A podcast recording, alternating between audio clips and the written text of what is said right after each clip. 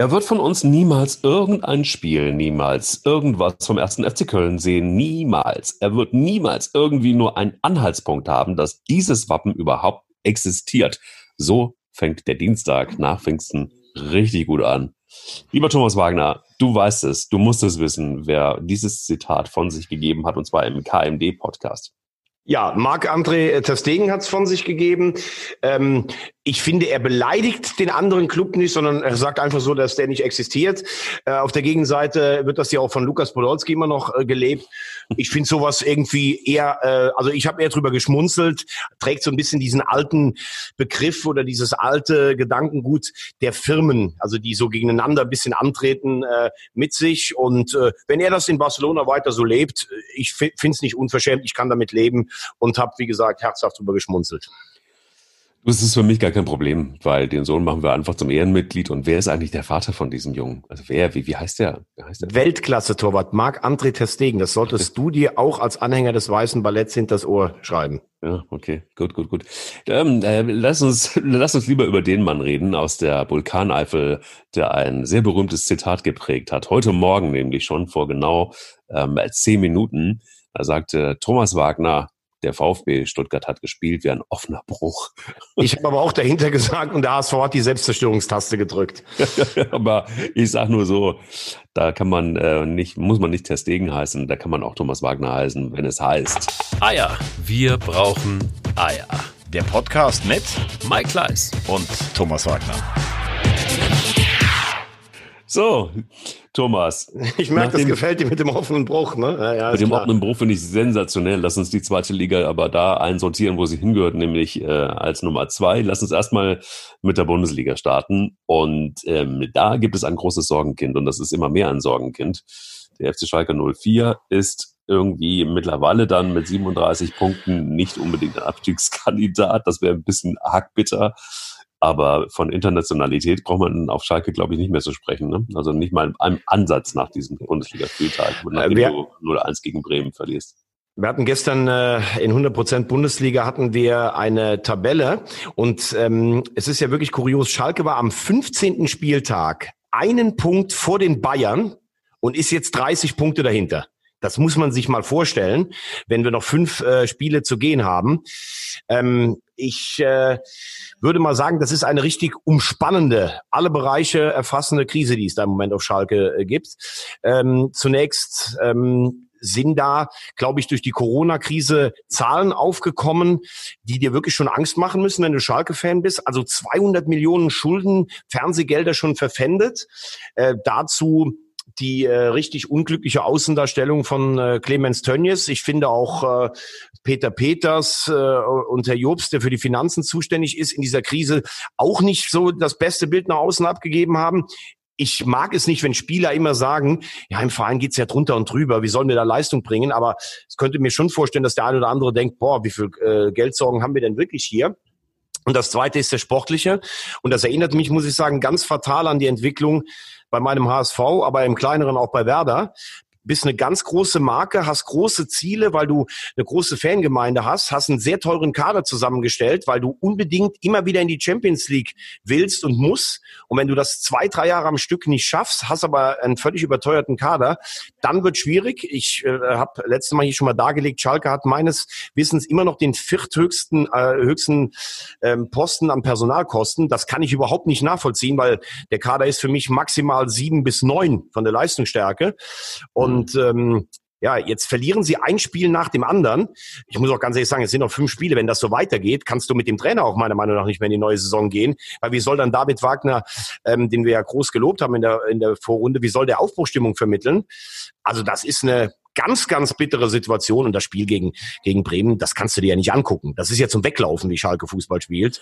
Ähm, er wollte zwar die Abwehr stabilisieren, aber boah, also das ist schon, das ist schon mal ein richtiges Puh wert.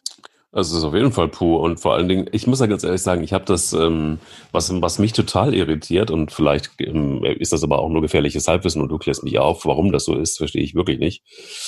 Ähm, ähm, noch vor einiger Zeit hat Schalke zumindest versucht, Offensivfußball zu spielen. Mittlerweile ist es wirklich eine Mauertaktik von, von, von David Wagner. Hast du da eine Erklärung für? Ist es äh, die blanke Angst, die da in Schalke umgeht? Oder äh, will er für Sicherheit und Stabilität erstmal von hinten raus sorgen? Oder das sind natürlich wieder furchtbare Fußballfloskeln, aber also anders kann es ihm nicht erklären. Was ist da los? Nee, das ist eine sehr gute Frage und du hast, finde ich, mit dem Wort Angst natürlich schon einen ähm, ganz wichtigen Aspekt rausgegriffen. Ich glaube, dass es so ist. Die letzte Saison war ja eigentlich auch katastrophal, dann hat man sich im Schlussspruch noch gerettet, dann kommt ein neuer Trainer mit neuen Ideen und es funktioniert. Äh, Schalke hat tatsächlich auch mehr vertikal gespielt, ein bisschen offensiver. Das hatte ich hier auch schon mal gesagt. In den letzten Jahren war es nicht immer vergnügungssteuerpflichtig, auf Schalke sich Spiele anzugucken. Und es hat funktioniert. Es hat vor allen Dingen auch deshalb funktioniert, weil Harit und Serda im zentralen Mittelfeld richtig Spielfreude freudig gespielt haben, hatten Ideen, Kreativität. Und dann hast du auch so Spiele gewonnen wie in der 93. Minute gegen Mainz. Also das, was einfach so ein Lauf dann ausmacht. Und dann kommst du sehr gut aus der Winterpause raus, spielst gegen Gladbach hoch überlegen, gewinnst 2-0 und dann denken alle, boah, die haben die Form konserviert. Und dann ist es irgendwie so eine Melange geworden aus Verletzungspech. Harit und Serdar sind ja zum Beispiel beide jetzt nicht dabei. Dann hast du auch keinen Stürmer, der dir einfach mal so 10 bis 15 Tore garantiert. Burgstaller war bis vor einem Jahr zum Beispiel noch einer, der, wo du immer gedacht hast, Mensch, wie schießt denn der seine Tore? Der trifft überhaupt nicht mehr. Und dann wird so schleichend ein Prozess. Du verlierst das erste Spiel, du gewinnst das nächste nicht, du machst deine Chancen nicht rein, du kreierst irgendwann kaum noch Chancen und dann machst du sogar noch hinten Fehler, weil Schubert Nübel dieses ganze Theater auch an keinem spurlos vorbeigeht. Mhm. Furchtbar. Mhm. Und jetzt hast du halt das Ding, jetzt hat auch Wagner der Mut verlassen. Er stellt gegen Bremen ultra defensiv auf, die ja jetzt trotz vier Punkten vor dem Spiel wahrscheinlich auch nicht mit der breitesten Brust da ankommen. Und wenn du mal gesehen oder gehört hast, wie die Bremer Ersatzbank sich aufgeführt hat, also diese paar, die überhaupt nicht Stadion dürfen beim Spiel, das ist mir jetzt schon im dritten Spiel hintereinander aufgefallen. Die schreien darum, die machen Alarm, das ist schon hart an der Grenze zum Asozialen, aber so muss es, also du weißt, Fußball asozial meine ich, aber so kommst du unten raus und bei Schalke, das ist ja alles tot. Und dann macht immer einer nach dem anderen so einen verheerenden Fehler. Todibo, der eigentlich bisher noch einer der stabileren war. Ich habe im Moment gar keine Idee, wie Schalke aus, dieser, aus diesem Ding rauskommen möchte. Ich bin jetzt bei Union Berlin, für die ist das auch ein sehr wichtiges Spiel. Aber wenn du jetzt nicht ganz schnell den Turnaround schaffst, dann glaube ich, hast du ein ganz großes Problem auch in der neuen Saison. Dann gibt's noch so ein paar Nebenstörfeuer. Und da muss ich äh, ganz ehrlich sagen, ist was passiert. Das geht wieder in Richtung DFB, wo äh, da habe ich überhaupt gar kein Verständnis mehr für, für diesen komischen Verein mittlerweile. Ähm, es ist ja, folgendes passiert. Also ich fand, ähm, du hast ja die, die Ausschreitung wie alle anderen auch mitgekriegt, die es gerade in, in Amerika gibt. Und ähm, das hat letztendlich einfach was mit, mit äh, dem äh, Tod von George Floyd zu tun. Und ähm, Weston McKenney, der hat ein, ein ganz klares Statement abgegeben und ähm, hat dann letztendlich auch ähm, ein, ja, ein Zeichen gesetzt mit, mit, dem, mit, mit, mit dem Statement, das er da gegeben hat. Ähm, und zwar noch ähm, im Spiel. Und ähm, er sagt, ähm, also McKinney selber sagt, wir müssen für das eintreten, woran wir glauben. Und ich glaube, es ist Zeit, dass wir gehört werden. So, also er nutzt die Plattform der Öffentlichkeit, um auch klarzumachen, dass er gegen Rassismus eintritt und äh, so weiter. Jetzt kommt der DFB und bestätigt, dass ein Kontrollausschuss oder der Kontrollausschuss des DFB wird den Sachverhalt prüfen. Und es kann sein, dass ähm, McKinney dafür eine Strafe kriegt. Und das hat damit zu tun, das muss man vielleicht auch erklären, dass in den Regeln von DFL, äh, DFL steht ein striktes Verbot von politischen Botschaften während eines Bundesligaspiels. Und ähm, da geht es dann jetzt für McKenny um eine Geldstrafe oder eine Spielsperre, ähm, obwohl der Verein ihn wirklich auch äh, dafür gefeiert hat und es auch gut fand, also der Vorstand. Was, wie stehst du das so? Also ich finde es mittlerweile beim, also wirklich peinlich beim DFB. Also das ist wirklich auch nicht mehr modern. Das ist wirklich so alt wie irgendwas. Warum äh, dürfen Spieler nicht mündig sein oder beziehungsweise bei so einer Geschichte? Naja, da, da muss man ja, ähm, also ich äh, verstehe genau, was du meinst, aber ich glaube, dass der DFB hier alleine so ein bisschen der falsche Adressat ist. Also ich glaube, dass McKenny tatsächlich Post bekommt. Das wird aber meiner Meinung nach bekommen können für seinen Ellbogencheck, äh, den er da im Spiel gegen Bremen äh, gemacht hat. Das war nämlich für mich eine rote Karte. Äh, zum Zweiten, was du gerade angesprochen hast, äh, es gibt ja gar keine Frage, dass wir alle sicherlich der Meinung sind, dass, dass auch Spieler Botschaften äh, senden dürfen und das, was da in Amerika geschehen ist, dass das einfach nicht richtig ist und dass es richtig ist, dass auch prominente Sportler sich äh, so positionieren. Äh, ich sage nur deshalb, dass deine, deine Anklage gegen den DFB vielleicht nicht ganz ähm, ins Ziel trifft. Es gibt ja nicht nur vom DFB dieses Ding, sondern das ist ja angeordnet von der FIFA von ganz oben. Und trotzdem hat der DFB sich ja irgendwie auch an FIFA-Regeln zu halten, egal wie schwachsinnig die erstmal sein äh, äh mögen. Ähm, und da geht's halt einfach um diesen Paragraphen. Keine politischen Statements, egal wie richtig sie auch sind, was natürlich auf der anderen Seite lächerlich ist. Ich glaube, ähm, also lächerlich, dass man es, äh, dass man so eine klare und gute Botschaft nicht zeigen darf. Ich glaube, das Problem ist von ganz oben runter, wenn du das jetzt durchlaufen lässt, dann haben die Ordnungshüter denken dann, naja, beim nächsten Mal kommt dann einer, der weist vielleicht irgendwie auf den Ukraine-Konflikt hin oder auf Sachen, die vielleicht nicht so eindeutig in tatsächlich richtig und falsch zu unterscheiden sind. Deshalb denken sie wahrscheinlich oft auch die verknöcherten Gralshüter des Fußballs Fußballs während den Anfängen, hier müssen wir ermitteln. Ich hätte mir einfach gewünscht, dass der DFB das durchlaufen lässt und jetzt nicht auch so medienwirksam auf den Plan tritt. Ja, aber die, aber die, aber trotzdem die Sache, dass überhaupt keine politischen Statements akzeptiert werden dürfen, das ist nicht auf FIFA, auf äh, DFB Mist gewachsen, sondern auf dem der FIFA. Das wollte ich nur noch mal ganz äh, klarstellen. Gut, sei es drum. Dann muss man vielleicht sogar noch an höher gehen an die FIFA und denken, Ganz genau. Umgehen. Das muss man langsam. Ich habe gehört, dass ich habe gehört, dass du ähm, die neue Ethikkommission der FIFA leiten sollst. Ethikpräsident bin ich geworden. Ja, Danke. Aber aber, aber nur ganz kurz eins dazu, um mal zu sehen, wie Fußball auch funktioniert da. Ne? Äh, FIFA-Präsident Infantino hat so eine Ethikkommission tatsächlich eingesetzt. Da ging es dann noch um Compliance und was darf man oder nicht. Und da ist irgendein ein Anwalt, der das Ganze leitet. Und äh, der FIFA-Präsident war mit seiner engsten Entourage in Südamerika, ich glaube in Französisch-Guyana oder sowas, also in einem der drei kleinen Staaten da oben an der äh, Nordostküste Südamerikas. Und eigentlich sollten sie Linie zurückfliegen von Panamaribo nach Amsterdam. Und irgendwie hatte anscheinend irgendeiner Bock, doch früher nach Hause zu fliegen. Und dann haben sie einen kleinen Privatflieger gemietet. Und äh, das muss halt abgesegnet sein von, von dieser Ethikkommission. Und es wurde vor äh, äh, es wurde vorgeschoben, es gäbe einen ganz wichtigen Termin am nächsten Tag in der Schweiz mit dem UEFA-Präsidenten. Der wäre nicht aufzuschieben. Das Problem war nur, der UEFA-Präsident war an dem Tag, an dem angeblich dieser Termin stattgefunden hat, war der in Baku. Ähm, also ungefähr 5000 Kilometer weit weg. So, und jetzt bin ich mal gespannt, wie das ausgeht, wenn nachweislich ein Grund vorgeschoben wird von einem Termin, der gar nicht stattgefunden hat. Das nur am Rande. Muss leider los, Thomas. Tut mir leid, man, mein Helikopter wartet draußen. ähm. und, und das soll ich wieder hier aus der Podcastkasse bezahlen, ne? Ja, das ist doch nicht mein Problem. Also ich meine, es wird zwar auffallen, dass, äh, dass meine Hunde in Hamburg sind und, und, gar nicht in Köln, aber du, hey, also ich hätte eigentlich einen Spaziergang. Hey, du hast einen ganz wichtigen Termin mit dem Technikchef, ne? Äh, definitiv, ja, zum Spaziergang mit den Hunden, die in Hamburg sind, verrückt. Ja. Ähm, du, aber noch was. Kommunikation in dem Zusammenhang beim FC Schalke 04 ist auch eine schwierige, schwierige Geschichte. Denn quasi auch noch obendrauf kommt dann ähm, Freund Jochen Schneider um die Ecke und gibt mal bekannt, dass die Verträge von Daniel Caligiuri und, und, und, und Stamboli nicht verlängert werden bringt auch total viel Ruhe in das gesamte Konstrukt auch nochmal mit rein. Ich, ich weiß nicht, äh, inwiefern das allerletzte Wort jetzt da schon gesprochen ist, aber das sind natürlich, also gerade Stamboli finde ich zum Beispiel in, in, in richtig guten Spieler, der auch immer so ein bisschen unterm Radar fliegt, der sich aber auch so ein bisschen mit Schalke und mit den Werten identifiziert, ist einer, der bei den Leuten noch gut ankommt, was auf Schalke immer wichtig ist. Caligiuri hat im Moment keine gute Phase, hat aber in den letzten Jahren eigentlich immer vor allen Dingen in den Derbys geliefert. Also da hat man sich jetzt äh, gerade noch zwei rausgesucht, die so ein bisschen liefern. Ich finde diese äh, Situation für Schalke echt auch richtig kritisch, denn wenn du jetzt zum Beispiel in eine neue Saison gehst und musst sagen, ey Europa, das können wir uns nur im Fernglas, äh, Fernglas anschauen und dann vielleicht noch die, die in den letzten Jahren für ein paar Highlights gesorgt hast, gar nicht mehr dabei hast, ich habe ja gesagt, ähm, ich bin leid geprüft. Ähm, ich weiß, wie es ist, wenn ein großer Traditionsverein hohe Ansprüche hat, aber diese Ziele immer mehr aus den Augen verliert, auch wegen finanzieller Probleme. Und ähm, also letzter Satz dazu. Bei Schalke sehe ich im Moment gar nichts Königsblaues, sondern eher äh, pechschwarze Perspektive. Leider. Gehen wir mal zu einer ganz anderen Farbe und zu einem Mann, den wir beide gerne schätzen und der sagte ähm, in, in, in, der Halb, in, der, in der Halbzeit, wir müssen so weitermachen, denn ähm, wir hatten gut gepresst, ähm, haben sie müde gemacht und sie würden dieses Tempo nicht bis zum Schluss durchhalten. Da hat er recht gehabt, äh, in der Tat. Weißt du von wem? Ich habe es irgendwo im Kopf, aber ich bin gerade nicht, weiß gerade nicht, wer es gesagt hat. Ja, das ist natürlich einer, der einfach einen Verein überrannt hat, einfach überrannt. Das war das Ach so, Spiel. Äh, Lucien Favre, Dortmund gegen, äh, gegen Paderborn. Ja, genau, Mit das einer Brutalität, mhm. die, die wirklich outstanding war. Paderborn war irgendwie völlig, völlig am Arsch.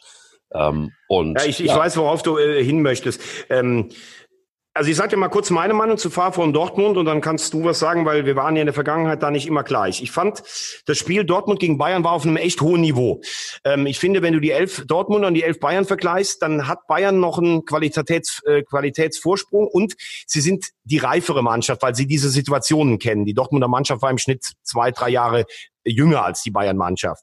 Dazu kommt äh, zwar ein geniales Tor von Kimmich, das für mich aber auch ein Torwartfehler von Birki ist. Und es kommt eine Situation dazu, dass es für mich ein klarer Handelfmeter war, weil Boateng schon weiß, was er da macht und seine Körperfläche äh, vergrößert.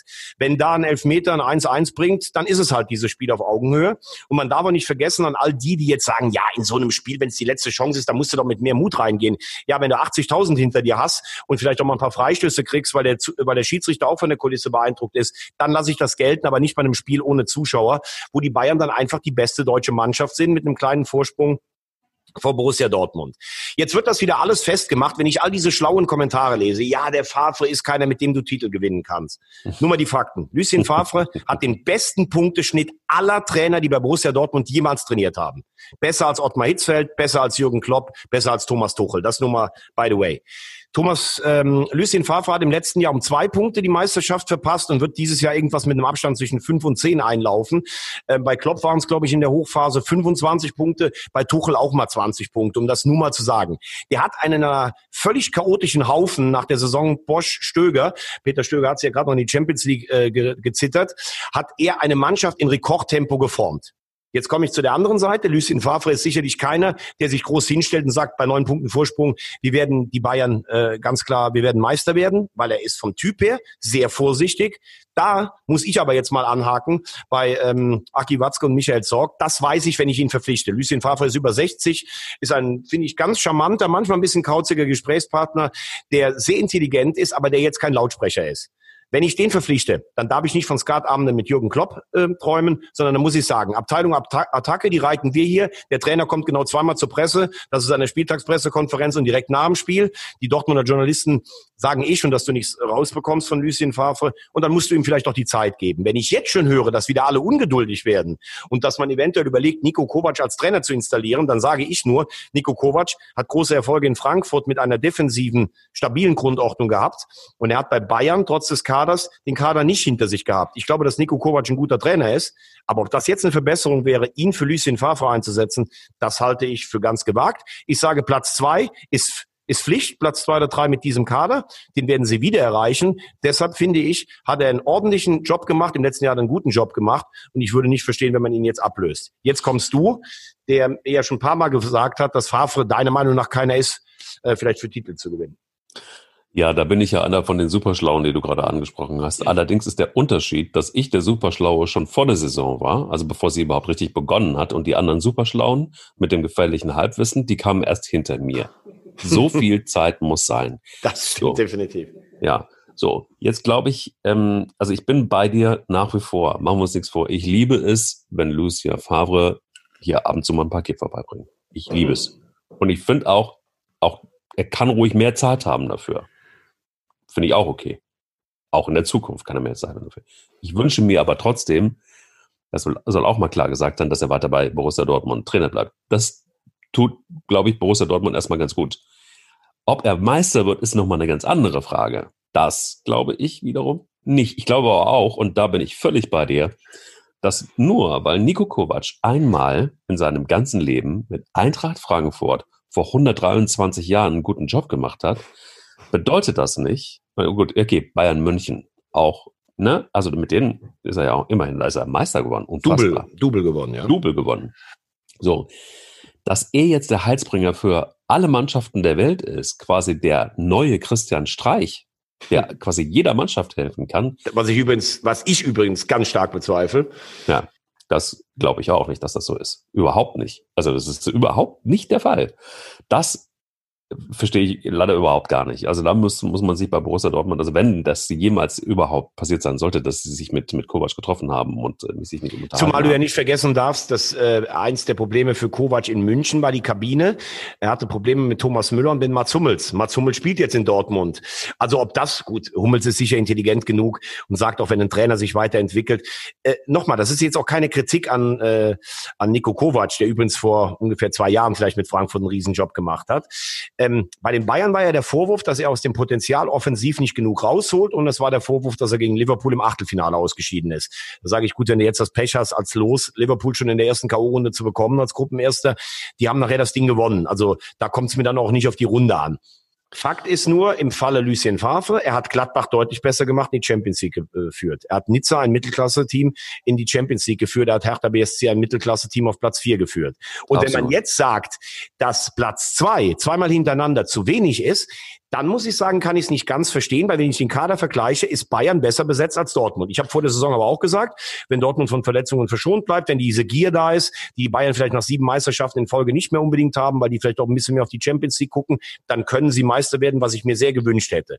Ich glaube, wenn Favre Trainer bleibt, musst du vielleicht gucken, dass du nächstes Jahr im Pokal vielleicht mal äh, was Silbernes an den Borsigplatz holst oder dass du in der Champions League ein bisschen weiterkommst. Aber die Leistung in der Bundesliga, punktemäßig und von dem, wie sie spielen, finde ich, ist absolut in Ordnung. Und ich fand auch das Spiel gegen die Bayern absolut in Ordnung, was reifere Bayern am Ende nicht unverdient, aber auch ein Stück weit glücklich 1-0 gewonnen haben. Ja, aber man, also eins ist, aber da bin ich noch nicht bei dir. Und zwar dass er ähm, es wieder auf zwei oder drei schafft, also Platz zwei oder drei schafft, da ist das für mich noch nicht gegessen, das Thema, weil du hast immerhin noch bis zu Platz fünf ist es sau eng. Mit Bayer Leverkusen 56 Punkten auf Platz fünf kann immer noch passieren und so. Und dann wird die ganze Frage nochmal ganz anders gestellt. Wenn Borussia Dortmund am Ende des Tages auf Platz fünf landet, ja, dann brauchen wir uns nicht darüber zu unterhalten. Ja. Wenn sie auf Platz fünf landen, hat er keine Zukunft. Ja, aber, aber die haben, gesagt, ja, die haben vier gesagt, Punkte. Du bist dir relativ sicher, dass er es wieder schaffen wird. Ja, natürlich. Da würde ich, würde ich jede Wette annehmen. Kann jeder einen Wetteinsatz hier schicken bei unseren, an unserer Homepage. Du kannst mir auch alles anbieten. Borussia Dortmund kommt unter die ersten vier. Also da, da müsste schon alles, äh, was ich von Fußball ähm, weiß, müsste dagegen laufen. Ich glaube auch letztlich, dass Leipzig es äh, oben schafft. Ich glaube, dass es ein relativ offenes Duell zwischen Leverkusen und Borussia Mönchengladbach ist. Die alle, alle eine überragende Saison spielen. Das ist eigentlich echt schade dafür, dass eine Mannschaft in die Europa League dann absteigen muss, in, obwohl äh, wir würden uns natürlich freuen von RTL. Aber das ist ja auch ein riesen, eine Riesenlücke, die da schon klafft, dann auch zu Wolfsburg, die unter der Woche zwar Leverkusen abgeschossen haben, aber ich finde die ersten fünf, also Bayern nochmal ein kleiner Vorsprung davor, dann kommen die vier anderen. Das ist schon eine andere Liga im Moment. Gut, Leipzig hat's ja geholfen, jetzt der Sieg, ne? Gestern 2-4 gegen, gegen Köln. Und ja. ähm, damit haben sie sich wieder hochgehangelt auf Platz 3. Wie hast du das Spiel gesehen? Ja, äh, ich gehe mal davon aus, ich habe vom Spiel 4-1 für Leipzig getippt. Ähm, ich war überrascht, wie viel sie zugelassen haben. Der FC hatte ein paar gute Chancen. Auf der anderen Seite muss man sagen, das Spiel muss normalerweise, wenn alles so genutzt wird, 4 zu 9 ausgehen oder sowas. Äh, bei Leipzig, das war ja schon grotesk, was die für Chancen vergeben haben. Ähm, sie tun sich auswärts im Moment anscheinend leichter. Zu Hause gegen Freiburg und auch gegen Hertha nur unentschieden gespielt. Ich glaube aber trotzdem, dass sie konstant punkten mit einem Zweierschnitt, deshalb, dass es reichen wird. Ja, und beim FC siehst du dann schon auch, ähm, in, der, in dem anderen Falle, du sitzt irgendwann in der Corona-Pause zu Hause und denkst, boah, wir haben jetzt so richtig die Liga gerockt in den letzten zehn Spielen. Dann stürzt ja auch viel ein auf junge Spieler und sowas. Du hast jetzt vielleicht gar nicht diese große Spannung. Äh, hättest eigentlich, wenn du äh, zu Hause gegen Mainz und gegen Düsseldorf gewonnen hättest, vielleicht auf Platz sieben noch spekulieren können. Jetzt kannst du froh sein, dass du gegen Düsseldorf in der letzten Minute noch aufgeholt hast. Also mit 34 Punkten, das steht für mich fest. Bist du im nächsten Jahr in der Bundesliga? Also der FC könnte jedes Spiel verlieren, würde trotzdem in der Liga bleiben. Aber das wäre natürlich, was ich eben noch Schalke gesagt habe, schon ein schlechtes Signal für die neue Saison.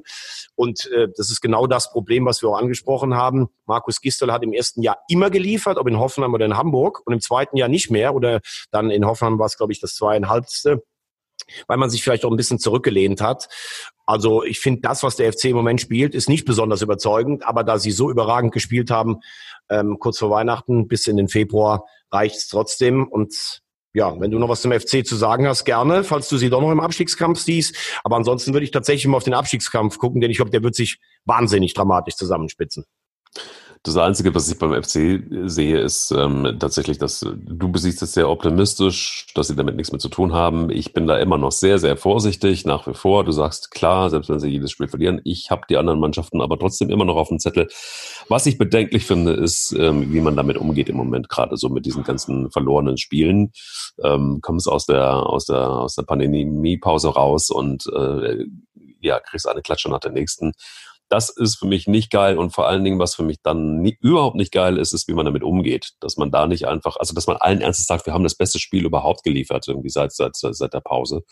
Äh, oder vielleicht überhaupt, seit ich da bin, irgendwie so ein Gistol. Ähm, gegen ein Spitzenteam. Gegen ein Spitzenteam. Gegen ein Spitzenteam, ja, aber come on. Also das sind dann irgendwie so. Nein, Dinge. aber du hast gesagt, wir haben das beste Spiel geliefert, seit ich da bin. Du musst ja dann schon den Zusatz, dann korrekt äh, das Zitat, wie er es gemeint hat. Also natürlich war das nicht das beste Spiel unter seiner Regie, sondern er meinte gegen eine der Top-4-Mannschaften. Ja. Das ist aber für mich tatsächlich wirklich, und da, da bin ich bei einem, bei, einem, bei einem Jonas Hector, der ist für mich realistischer einordnet. Der sagt einfach schlicht und ergreifend, wir haben einfach Fehler gemacht, die dürfen nicht passieren. Und das sind viel zu einfache, hergeschenkte Tore, die wir da einfach, äh, die wir da, die wir da Ja, weil du im Moment nicht gallig bist, weil du im Moment nicht scharf bist. Ja, dann ja, sagst du doch einfach so. Genau. Und da, da, das habe ich eben du, gesagt. Nicht du, ja. nicht du, nicht du. Ja, aber er muss ja jetzt auch, pass auf, Sie haben jetzt vier Spiele gespielt, zwei Punkte. Das ist ja dann noch ein bisschen Fußballpsychologie. Jetzt mal an die Jungs appellieren, ey, ihr habt das gar nicht so schlecht gemacht, weil du spielst jetzt in Augsburg, wenn du da wieder verlierst, dann dreht sich ja auch die Stimmung relativ schnell. Das ist doch einfach nur gesund beten, um den Jungs zu sagen, ey, ihr könnt's noch. Großer Munde. Was ist ja. denn mit dir los plötzlich? Was Nein, ich bin nicht Rosamunde. Ich habe dir nur einfach erklären wollen, warum er das sagt. Der wird ja schon selber gesehen haben, dass die gestern acht Dinge hätten schlucken können. Aber dann sagt man es halt auch. Ich Nein, nicht, das ist ja Rosamunde pur. Das ist ja, was ist denn da los? Das ist ja, war das letzte Mal schon so. Du bist plötzlich so verständnisvoll und so unfassbar empathisch. Was ist ja, das geht so nicht. Das ist meine Rolle. Ja, du heißt Was ja, du denn jetzt? Ja, Mike Gistol, Entschuldigung. Also ich werde jetzt wieder nur draufhauen aufs weiße Ballett. Aber jetzt guck, pass auf, jetzt lass uns aber trotzdem mal schauen, ähm, weil ich das sehr interessant finde. Also Paderborn äh, bei allen guten Ansätzen, das reicht einfach nicht von der Qualität, äh, von der Qualität, die sind abgestiegen. Und dann sage ich, ab 12 Frankfurt mit 32 Punkten, Augsburg und Union haben 31, Mainz 28, Düsseldorf 27 und Bremen 25 und die spielen ja morgen Abend gegen Frankfurt. So, äh, möchtest du einfach mir mal sagen, wie du so ein bisschen die Gemengenlage im Tabellenkeller siehst? Oder soll ich anfangen, während du dich noch sammelst, Rosamunde? Also, pass auf, Geysir aus der Vulkaneifel. endlich, endlich mal wieder so auf den Punkt und endlich mal wieder haut er einen raus. Geradeaus, so liebe ich das. Also pass auf, es ist, ähm, es ist, es hat sich für mich nicht so wahnsinnig viel geändert. Es ähm, wird so sein, dass Union Berlin ähm, kämpfen muss, aber ich, die sind durch. Genauso wie Bielefeld schon vor Wochen durch war. Aber ich, ich, ich, ich will das einfach auch so sehen, dass, dass Bielefeld es schaffen würde. Ähm, den Abstieg werden Mainz, Düsseldorf und Bremen mit sich ausmachen müssen. Augsburg, ähm, Frankfurt und Union Berlin sind für mich da aus dem Rennen raus. Da ist weder was mit Relegation noch ähm, mit Abstieg. Ähm, vor allen Dingen, wenn du mal siehst, wie die sich gezeigt haben. Also in Mainz zum Beispiel, da habe ich, äh, Düsseldorf wird sich wahrscheinlich noch retten, da bin ich mir ziemlich relativ sicher. Mainz, äh, denen gehört der Relegationsplatz und Werder Bremen wird es nicht packen.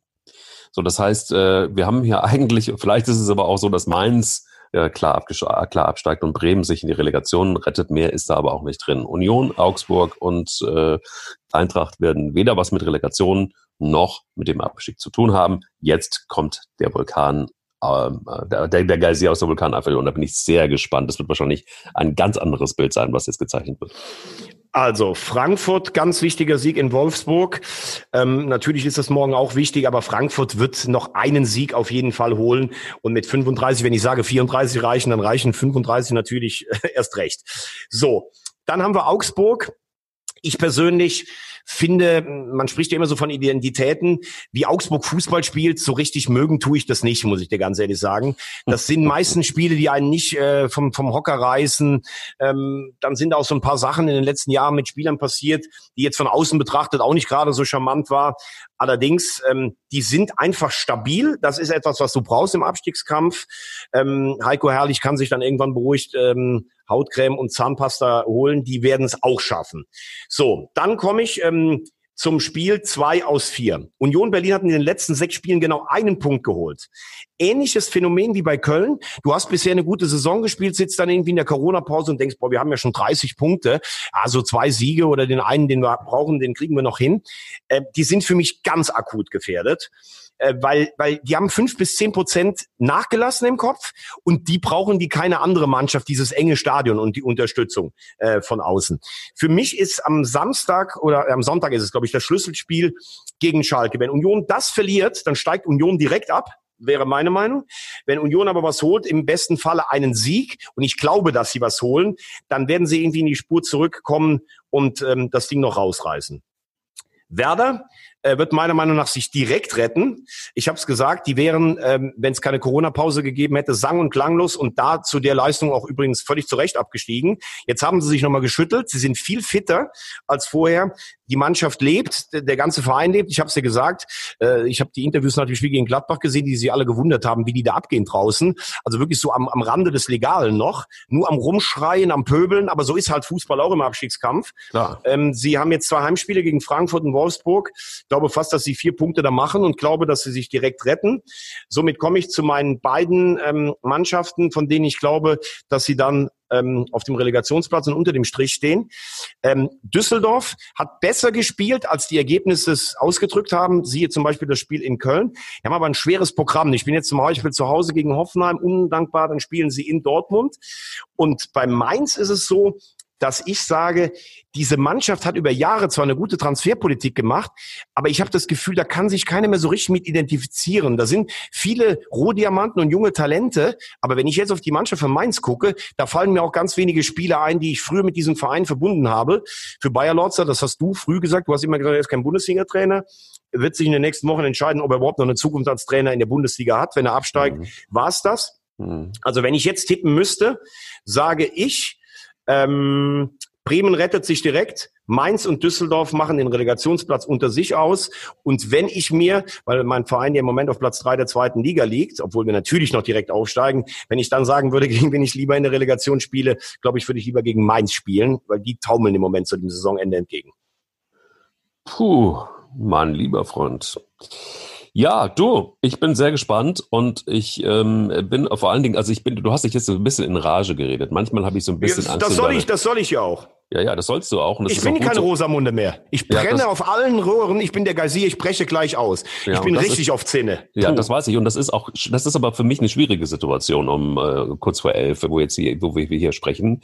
Es ist immer, also am Rande, vor allen Dingen habe ich immer ein bisschen Angst um deine Gesundheit. Vor allen Dingen dann, wenn, äh, wenn ich weiß, dass du eigentlich nur noch die, die, die, die, die Konferenz in der zweiten Bundesliga aushältst. Einfach deshalb, weil du genau weißt, aber da ist dann dein, dein Körper natürlich auch, sendet dir Signale und sagt dir, pass mal auf, Wagner, vielleicht guckst du einfach nur die Konferenz, guck dir nicht das Spiel Stuttgart gegen HSV ganz in voller Länge an, weil das wird wahrscheinlich fürs Herz richtig schwierig werden.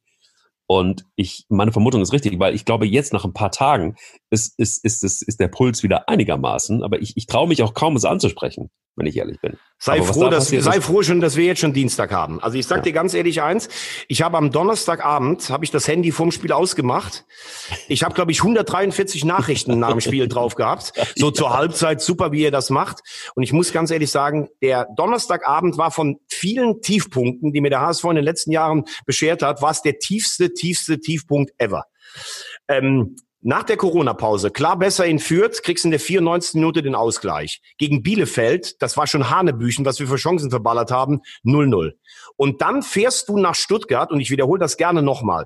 Der VfB Stuttgart hat mit Abstand den höchsten Etat, den teuersten Kader, und die haben gespielt wie ein offener Bruch. Das war gar nichts.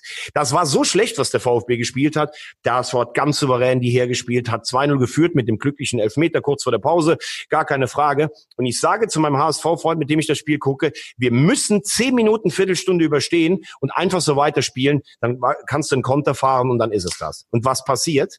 Der kleinste Spieler auf dem Platz köpft das 1 zu 2, ich weiß gar nicht, diese Endo, ich glaube, der ist 1,19 groß oder sowas, weil Herr von Trongelen wieder irgendwie Pilze sucht da im Strafraum oder sowas. Dann 2-2, Heuer Fernandes, wo ich die ganze Zeit schon sage, Er war in Stuttgart, äh, in Darmstadt überragend. Äh, er ist kein Rückhalt in diesem Jahr. Dummer Elfmeter gegen Mangala. Aber ausgeglichen kannst du beide, musste nicht geben, kannst du beide geben, steht 2-2. Und dann ist es nicht so, dass der VfB weiter stürmt und Chancen hat, sondern wir haben das Spiel wieder völlig im Griff. Und dann in der 93. Minute drücken alle, die es irgendwie mit den Rothosen halten, den Selbstzerstörungsknopf. Wir laufen als Mannschaft, die auf Platz zwei ist, in der 93. Minute in einen Konter. Hand, den ich wirklich echt für einen guten Kicker halte, der, glaube ich, gefühlt 8000 Spiele schon gemacht hat, spielt einen Pass. Mike, wenn du den hier auf der Wiese spielen würdest, ich würde dich umtreten, schwöre ich dir. Dann hat der Ledscher 70 Minuten Zeit, den Gonzales zu faulen oder irgendwas zu machen. Und in der Mitte Van Drongelen wieder, ach, ich bin ja vom Escort-Service hierhin bestellt, dann lasse ich den Castro mal einschießen schießen. Ich habe das Fernsehen ausgemacht. Ich war so sauer und ich hatte Puls und Blutdruck. Ich weiß es gar nicht. Und ich habe gesagt, das kann ich mir nicht mehr antun. Ich gucke nur noch die Konferenz, weil das kann auf Dauer nicht gut für meine Gesundheit sein. Ich habe nur geschrieben per WhatsApp Hacking raus und, und es kam einfach nichts. Es ja, kam es, einfach gar nichts von Es dir. kam mal nichts, ja. Ich war es einfach, war, war, ich wollte nicht mehr. Ich habe da, ja. Und ich meine, der HSV der hat ja auch ein sehr einfaches Programm noch, ne? Kiel, Dresden, Osnabrück, Heidenheim und Sandhausen. Also das Programm, finde ich, ist, äh, ist in der Tat jetzt äh, also nicht furchterregend, außer das Spiel, naja, in, außer das Spiel in Heidenheim. Ja, aber ganz ehrlich, also ein Heimspiel gegen Kiel, ein, ein, Spiel gegen Dresden, die jetzt eine englische Woche nach der anderen haben, ein Heimspiel gegen Osnabrück und ein Heimspiel gegen Sandhausen. Also du hast letztes Jahr als HSV viele dieser Punkte weggeworfen, aber das ist ja nicht, als wenn du jetzt sagst, du spielst noch in Bielefeld, in Stuttgart, in Nürnberg und in, in Heidenheim. Du hast das Knackspiel in Heidenheim Allerdings ja. Heidenheim hat zum Beispiel jetzt ein sehr schweres Spiel in Hannover. Die laufen immer so ein bisschen unter Radar, Heidenheim. Ganz große Achtung an Frank Schmidt und seine Truppe, was, äh, was die da ja, hinlegen, haben für mich das schwerste Restprogramm. Und der VfB könnte man natürlich jetzt sagen, so ein Erweckungserlebnis, und die Moral hat ja auch gestimmt gegen den HSV, jetzt haben sie in Dresden glanzlos, aber verdient gewonnen, könnte natürlich jetzt dazu führen, dass die einfach durchmarschieren, weil sie jetzt auch an sich glauben. Ähm, auf der anderen Seite, die spielen noch in Karlsruhe, in Nürnberg, schwierige Spiele, weil äh, die beiden Mannschaften natürlich im Abstiegskampf äh, sind und man ertappt sich ja immer so dabei, dass man sagen würde, boah, Stuttgart Derby in Karlsruhe schwer. Und dann denkt man, ja, aber Zuschauer sind ja dann doch nicht da. Aber gegen Mannschaften, für die es um die Existenz geht. Du hast ja Heidenheim zum Beispiel am letzten Spieltag in Bielefeld, da würdest du sagen, das ist schwer. Ich gehe davon aus und erstmal herzlichen Glückwunsch an Arminia Bielefeld. Völlig verdienter Aufstieg, freue mich für Uwe Neuhaus. Die werden dann wahrscheinlich im Vollrausch sein. Dann wird Heidenheim vielleicht da auch gewinnen. Nur als ich das am Wochenende gesehen habe, Bielefeld gewinnt ja einfach alles. Die gewinnen die Spiele, in denen sie besser sind, die gewinnen aber auch jedes Spiel, in dem sie schlechter sind. Und wenn dann Sven Schiplock ein Tor macht, dann weißt du definitiv, das ist eine Saison, die hat der Fußballgott nach 500 Jahren einfach für Arminia Bielefeld gemalt. Und wie gesagt, sie haben es trotzdem verdient. Also vom Restprogramm, wenn der HSV 13 Punkte holt, steigen sie noch direkt auf. Aber im Moment sieht es natürlich eher nach Relegation oder sogar nach dem Ostalbtrauma von Heidenheim aus. Oh Gott. Oh Gott. Ja. Oh Gott. Oh Gott. Ein Punkt vor Heidenheim. Ja, was soll man sagen? Stell dir vor, Heidenheim kommt in die Relegation und Hamburg nach dem letzten Spieltag dann auf vier. Dann sage ich aber auch, ähm, es gibt ja jetzt viele, die sagen, ja, Hacking behält die Ruhe. Ähm, ich fand der Torwartwechsel von Pollersbeck zu, äh, äh, also Pollersbeck für Heuer Fernandes, der war jetzt überfällig. Wenn du mit diesem Kader der nicht so teuer ist wie der Stuttgarter, aber der ist eigentlich immer noch der zweitbeste. Dann musst du mit einer Überraschungsmannschaft immer kalkulieren. Also du musst Dritter werden. Und dann musst du halt gucken, wer dir in der Relegation über den Weg läuft. Ähm, aber wenn du Vierter wirst, dann finde ich, kann man auch Dieter Hecking kein gutes Zeugnis ausstellen. Und es fällt ihnen jetzt so ein bisschen auf die Füße, was ich schon die ganze Saison immer mal wieder hier angesprochen habe. Du brauchst halt einen Torjäger, der dir zuverlässig deine Überlegenheit, die der HSV ja eigentlich in jedem Spiel hat, auch ummünzt. Hättest du einen Terodde, sage ich, wärst du jetzt schon fast durch. Aber haben wir nicht. Musst du entweder noch einen schnitzen, aber wenn du die letzten fünf Spiele mit 13 oder 15 Punkten bestreiten würdest, dann glaube ich, reicht sogar für den direkten Aufstieg. Wo ich noch so ein bisschen, äh, bisschen Panik habe, ehrlich gesagt, ich, ich sympathisiere ja immer noch ein bisschen mit dem FC St. Pauli. Wir stehen auf 13 mit 35 Punkten und ähm, ja, der KSC hat jetzt 30 auf 16. Und das ist irgendwie schon immer noch, äh, müssen wir mal das Restprogramm angucken vom, vom, vom ähm, FC St. Pauli. Aber ähm, siehst du da noch irgendwie, hast du noch, hast du da keine Bauchschmerzen mit St. Pauli? Nee, ich habe keine Bauchschmerzen, weil äh, mir als HSV-Fan ist St. Pauli eigentlich relativ egal, muss ich ganz ehrlich sagen. ähm, ich finde den, äh, ganz ehrlich, natürlich gehört St. Pauli auch in den Profifußball, das ist ja gar keine Frage, weil es eine andere Farbe ist Ich habe aber das auch schon mal hier gesagt. Ich finde manches von dieser Farbe dann auch ein bisschen aufgesetzt. Ähm, und ich habe am Milan Tor schon Sachen erlebt von den angeblich so friedliebenden Pauli-Fans gegen uns vom Fernsehen. Da muss ich sagen, also das war genauso asozial und genauso beschämend, wie das äh, teilweise von anderen Vereinen ist. Ähm, das nur mal am Rande. Ich glaube, dass du, sagen wir mal, 37 Punkte oder sowas brauchst, um auf der sicheren Seite zu sein. St. Pauli spielt ja auch eine ganz kuriose Saison. Gut gegen die Großen, gegen die Kleinen tun sie sich ein bisschen schwer, aber Lukai macht einen guten Job. Also St. Pauli bleibt drin, da brauchst du dir keine Angst, äh, keine Sorgen zu machen. Ähm, der KSC ist natürlich auch so ein Phänomen. Verschießenden Elfmeter, jetzt zu Hause gegen äh, ja. Pauli waren die bessere Mannschaft.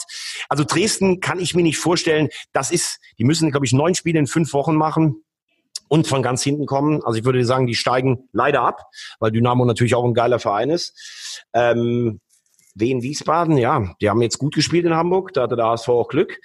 Ähm, Nürnberg ist für mich extrem gefährdet, weil wenn du nach jedem Spiel sagst, ja, warum haben doch gar nicht so schlecht gespielt und warum sollen wir nicht nächste Woche was holen? Also Jens Keller wirkt für mich mittlerweile wirklich wie der absolute Ritter von der traurigen Gestalt. Ich habe damals in Schalke gesagt, er hat einen riesen Job gemacht und wurde immer attackiert. Also die letzten Stationen Ingolstadt und sowas. Also der Club ist höchst gefährdet.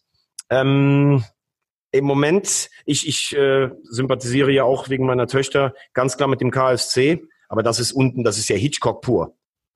Also für mich, Hitchcock, wie, ja. für mich, wie gesagt, der erste FC Nürnberg ganz akut gefährdet. Hitchcock pur, ähm, das ist ein ganz gutes, ganz gutes Stichwort und äh, kaum aufzuhalten. Das war ein äh, Fußballturnier im Jahr 2000, nämlich die Europameisterschaft. Oh, geil. Und ähm, das ist ja etwas, was wir ähm, seit der Krise so ein bisschen eingeführt haben. Wir gucken uns einfach nochmal die Fußball-Europameisterschaften an. Weil ja dieses Jahr die ausfällt, ne? Weil sie dieses Jahr ausfällt. Und das ist, ähm, wenn man sich dann mal so überlegt, ja, da hat ein Lothar Matthäus mitgespielt im, im, im Kader. Und weißt du noch, bei welchem Verein er damals war? Lothar Matthäus, im Jahre 2000 hm. war er da schon unter Vertrag bei, de, äh, äh, bei den New York Metrostars oder wie hießen Boah, die? Du bist so ein Fußballgott, ey. Thomas Wagner Fußballgott, das ist nicht zu fassen. Wikipedia bitte, ne? Alter Schwede, ey, alter, 100% Bundesliga. Tut mir furchtbar leid. Also es ist äh, alle anderen, äh, liebe Kollegen, ich weiß, viele Kollegen hören dazu bei diesem äh, verrückten Fußballpodcast, den wir jede Woche aufs Parkett legen, auf den Fußballrasen legen.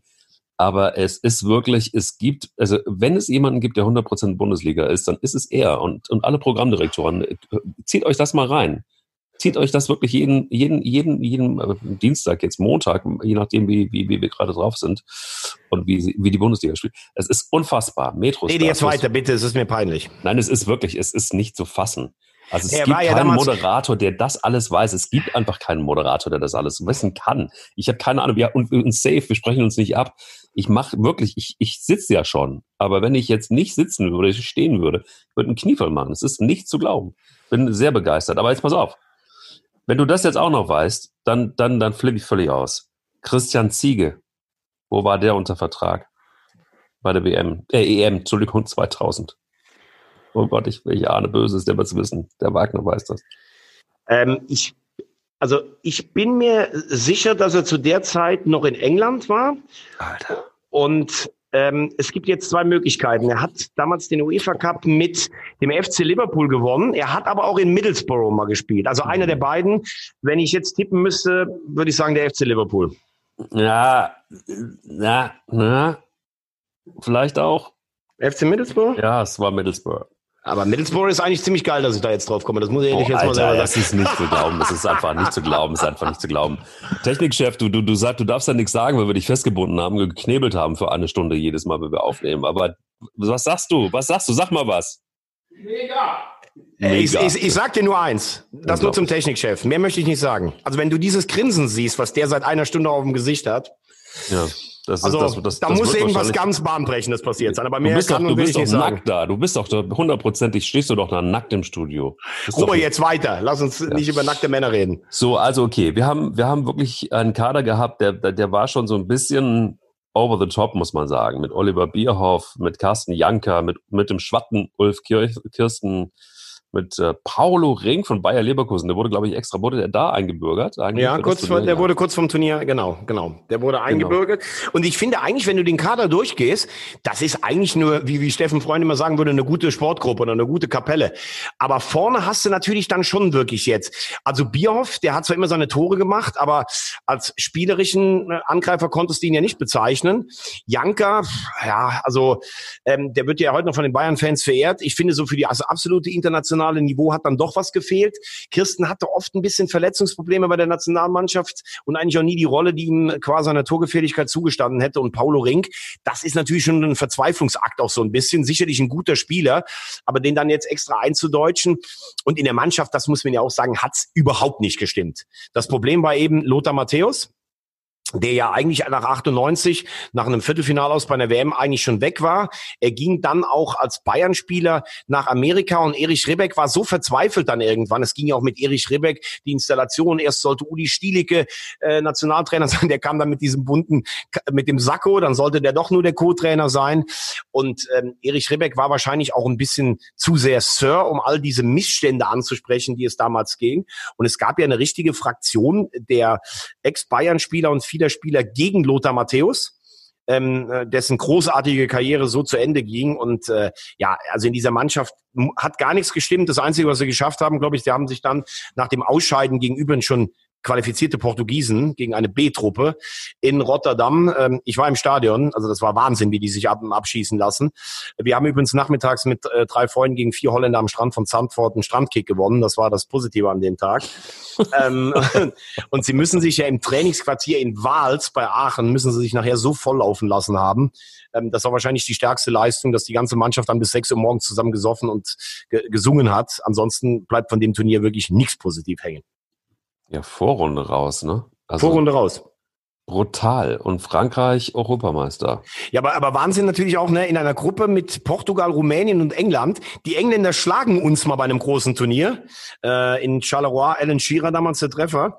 Und trotzdem scheiden die Engländer auch aus. Also Portugal und Rumänien kommen in dieser Gruppe weiter. Das ist eigentlich der Wahnsinn. Ja, das ist der Wahnsinn. Aber es ist trotzdem noch auch eine, eine, eine EM, die kann man irgendwie vergessen, oder? Ist das eine EM, die in irgendeiner Form noch eine Relevanz für die Geschichtsbücher haben wird? Also es ist. Ah, finde ich, finde ich, finde ich schon.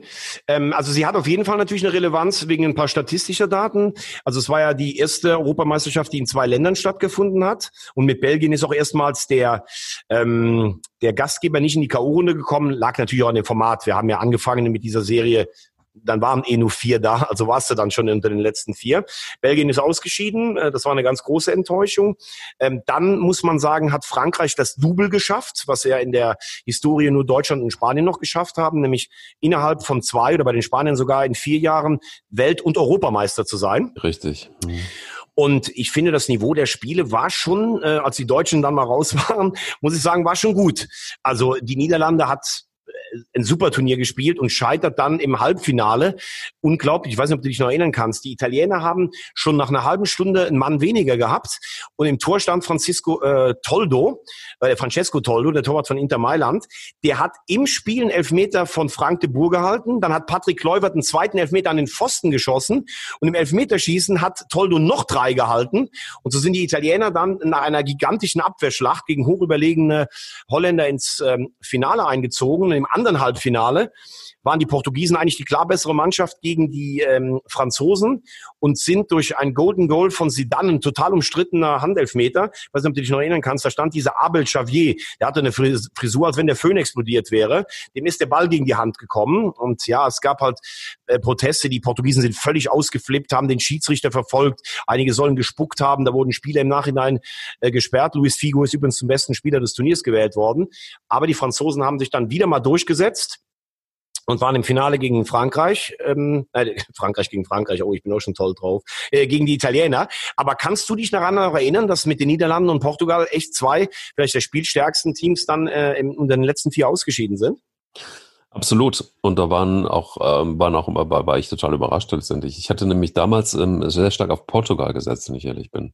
Das ja. war so ein, eigentlich meiner, meiner, meiner Geheimfavoriten hatten auch, wie gesagt, mit, hatten ja auch eine riesen äh, Truppe gehabt, über Jahre Spieler, die bei Benfica und bei, bei Sporting gespielt haben. Voll. Nuno Gomes und äh, Pepe hat damals schon gespielt und vorne Figo. Also das war schon, war schon echt eine richtig gute, äh, gute Kapelle.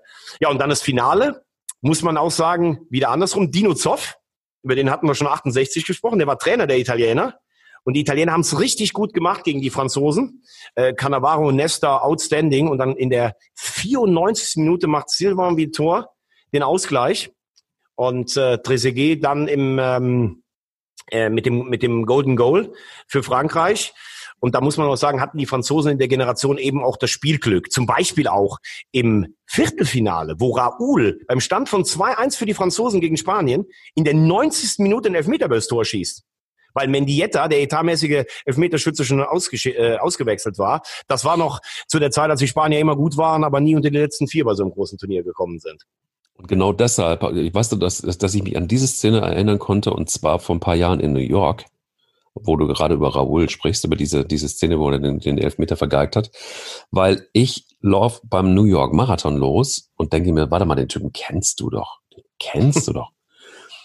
Und dann sage ich so, irgendwann habe ich dann mich schüchtern, wie so ein, wie so ein, wie so ein Posterboy irgendwie gefreut und dachte irgendwie, ich frage jetzt einfach mal. Und es war Raoul. Geil. Der ist da seinen ersten Marathon gelaufen. Geil. Und, und du zwar, hast ihn gezogen. Nee, das geile war, der ist ja, der ist ja klein und der wiegt ja gar nichts. Also der wiegt ja null. Der wiegt ja, weiß Du hast ihn getragen. 40 Kilo. Ich habe ihn link, auf dem linken Arm getragen und bin mit ihm fast zeitgleich. Also ich glaube, er war nur zwei oder drei Minuten langsamer als ich. Ähm, und das war sehr beeindruckend, weil New York ist echt hart, weil du hast ja diese ganzen Brücken drin. Und er sagte, ja, irgendwie, ja, ich laufe jetzt mal und probiere mal, das ist mein erster Marathon und ich äh, habe gedacht, ich filme mir mal einen Traum und ich mache gleich mal den ersten in New York. So, und das war dann noch gleich in einer richtig, richtig guten Zeit. So viel zum Raoul, im Wahnsinnssport zu haben, also nicht nur auf dem Platz. Aber eine Geschichte ist im Zusammenhang mit der Fußball-EM 2000 vielleicht noch erwähnenswert, und zwar Erich Ribbeck, erinnerst du dich noch, der sollte nämlich während des Trainingslagers auf Malle, das war kurz vorm, vorm Beginn des Turniers, eigentlich abgelöst werden durch eine Spielerrevolte. Und da waren ähm, und, und sollte durch Lothar Matthäus ersetzt werden. Stimmt, genau, richtig, genau. Wo, ich, wo du das jetzt gerade sagst, hatte ich jetzt gar nicht mehr am Schirm, weil wie gesagt, gegen den Spieler Matthäus gab es Vorbehalte innerhalb vom Kader, aber die, die, genau, die wollten Ribbeck absetzen, weil sie gesagt haben, dessen Zeit ist rum, das gibt nichts mehr. Und dann soll der Matthäus nicht spielen und soll praktisch den Teamchef machen, so irgendwie, genau, ja, so war's. Genau. Und das war tatsächlich, und das sollen die, so die, also die Trainingseinheiten auf Malle, das soll eben, das, da, da muss irgendwas passiert sein dass Spieler gesagt haben, und vor allen Dingen von Bayern München und Bayer Leverkusen, ähm, die sollen da äh, dran beteiligt gewesen sein. Und man vermutet äh, auch Michael Ballack vor allen Dingen als Treiber der ganzen Geschichte. Ähm, ja, kann man einfach mal so Einfach ja, aber äh, nach meinen Informationen, Ballack war ja noch ein relativ junger Spund. Das war ja auch sein erstes Turnier. Also ich weiß nicht, ob er da schon so eine große Rolle eingenommen hat. Ich habe immer gehört, dass es eher so diese Bayern-Fraktion oder die Ex-Bayern halt auch, äh, wie Ziege halt auch gewesen sein sollen, die so ein bisschen mit diesem Matthäus kommt zurück und soll der starke Mann sein. Und Ribbeck, der irgendwie ja, fast Matthäus Erfüllungsgehilfe war. Aber anscheinend hatten sie dann doch so viel Respekt vor Matthäus, dass sie gesagt haben, wenn Ribbeck abgelöst wird, dann soll der Matthäus das machen. Aber muss man ganz ehrlich sagen, ein dunkles Kapitel deutscher Fußballgeschichte dieser Europameisterschaft 2000. Das in jedem Falle. Aber ich habe in der Vorbereitung unseres Podcasts drüber nachgedacht. Wäre es so gekommen, dass Lothar Matthäus quasi Bundestrainer gewesen oder Teamchef, wie auch immer man das nennen mag, dann wäre die Karriere von Lothar Matthäus als Trainer sehr wahrscheinlich ganz, ganz anders gelaufen, oder? Siehst du es anders? Mag sein, aber wenn, wenn er in dem Turnier nicht geliefert hätte, wäre es natürlich in Deutschland für ihn auch schwer gewesen. Ich habe ja das immer gesagt, ich verstehe es nicht, dass Lothar Matthäus nie in Deutschland erste oder zweite Liga trainiert hat. Ist ein exzellenter Fußballfachmann, das beweist auch immer bei den Expertisen bei Sky. Er hat als Trainer auch Erfolge gehabt, in Ungarn als Nationaltrainer, die schwärmen heute noch von ihm. Er hat Partizan Belgrad in die Champions League geführt, also darf man alles nicht vergessen. Und äh, wenn, wenn heute immer noch Leute sagen, ja, der hat aber so viele Frauengeschichten, dann muss ich ganz ehrlich sagen, wahrscheinlich ist die Hälfte von denen neidisch und die andere sollte mal wissen, dass es glaube ich, seit sechs oder sieben Jahren keine Geschichten mehr so in der Zeitung gibt. Ich verstehe es nicht so ganz, ähm, aber ich habe das Gefühl, letztens mit ihm noch darüber gesprochen, er hat seinen Frieden damit gemacht, er ist gerne Experte. Und ja, wenn manche glauben, dass es wichtiger ist, was, was der ein oder andere davon hält, wenn man ihn einstellt, den Matthäus, als es mal zu versuchen, dann kann er es wahrscheinlich auch nicht ändern. Aber eins hatte Matthäus auf jeden Fall immer. Ja, er hatte er auf jeden Fall. Das kann man so nicht sagen. Und ich muss dir ganz ehrlich sagen, ähm, es gibt noch, ich habe ihn gerade eben schon angesprochen, Michael Ballack hat bei, bei, bei der EM ja auch mitgespielt, war auch im Kader. Ja. Du hast es gesagt, als junger Spieler noch. Und es gibt zwei Lieblingszitate Zitate von Michael Ballack, die hervorragend natürlich ans Ende unseres Fußballpodcasts passen. Der eine ist, eine EM ist noch ausgeglichener besetzt als eine WM, was, warum, Thomas? Stimme ich ihm zu. Ja, aber bei einer WM hast du nur Brasilien und Argentinien, die eigentlich den Titel gewinnen können. Und hast auch mal so ein bisschen Fallobst ab der K.O.-Runde. Okay. Würde ich jetzt sagen. Ja, er sagt, weil bei einer WM auch Mannschaften vom anderen Kontingent sind. okay, ah, okay, okay. Und ähm, zum Thema Trainer, ja, sagte er, hat er auch eine ganz klare Meinung. Also beziehungsweise sagt er, ähm, dass die Trainer manchmal ihre Anspannung freien Lauf lassen, ist doch ganz normal. Jetzt sagt Thomas, warum? Keine Ahnung, ich kenne das Zitat nicht. Die können ja keinen umhauen wie wir. Der, der, der, gefällt mir gut und mit dem Kontingent auch, wobei Ballack ja wirklich ein sehr reflektierter, intelligenter Gesprächspartner ist. Da hat er sich wahrscheinlich dann wirklich versprochen, aber geile, geile Zitate. Was du da immer ausgrabst, mein lieber Mann. Oder? Ich ja. finde auch. Also, lass es uns so sagen. Ähm, Mich, Michael Ballack, der hat auf jeden Fall. In jedem Fall eins, Ei nämlich Eier. Wir brauchen Eier.